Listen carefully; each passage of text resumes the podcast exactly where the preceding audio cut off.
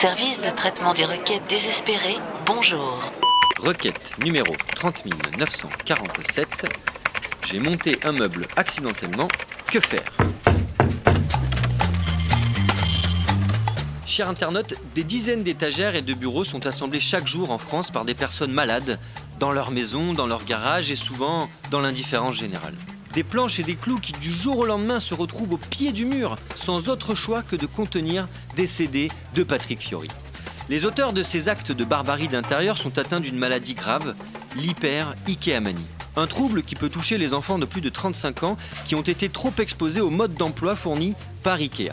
Des manuels obscurs, vraisemblablement imaginés dans la seule intention de nuire à l'espèce humaine, aux noms imprononçables, qui comprennent la plupart du temps des lettres qui n'existent pas sur Terre et qui viennent certainement de civilisations extraterrestres, amènent les malades atteints de cette maladie à considérer leur environnement direct comme un gigantesque kit à ciel ouvert qui n'attend que d'être assemblé par leurs doigts experts.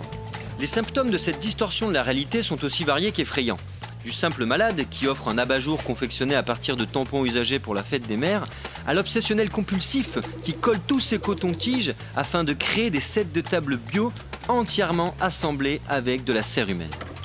À l'heure où je te parle, cette maladie n'a pas encore de statut officiel, certainement sous pression de la firme suédoise, et la confection non intentionnelle de mobilier d'intérieur est passible d'une peine de 18 mois avec sursis et de 35 000 euros d'amende, qui peut même aller jusqu'à 55 000 euros pour la confection d'un lit double king size.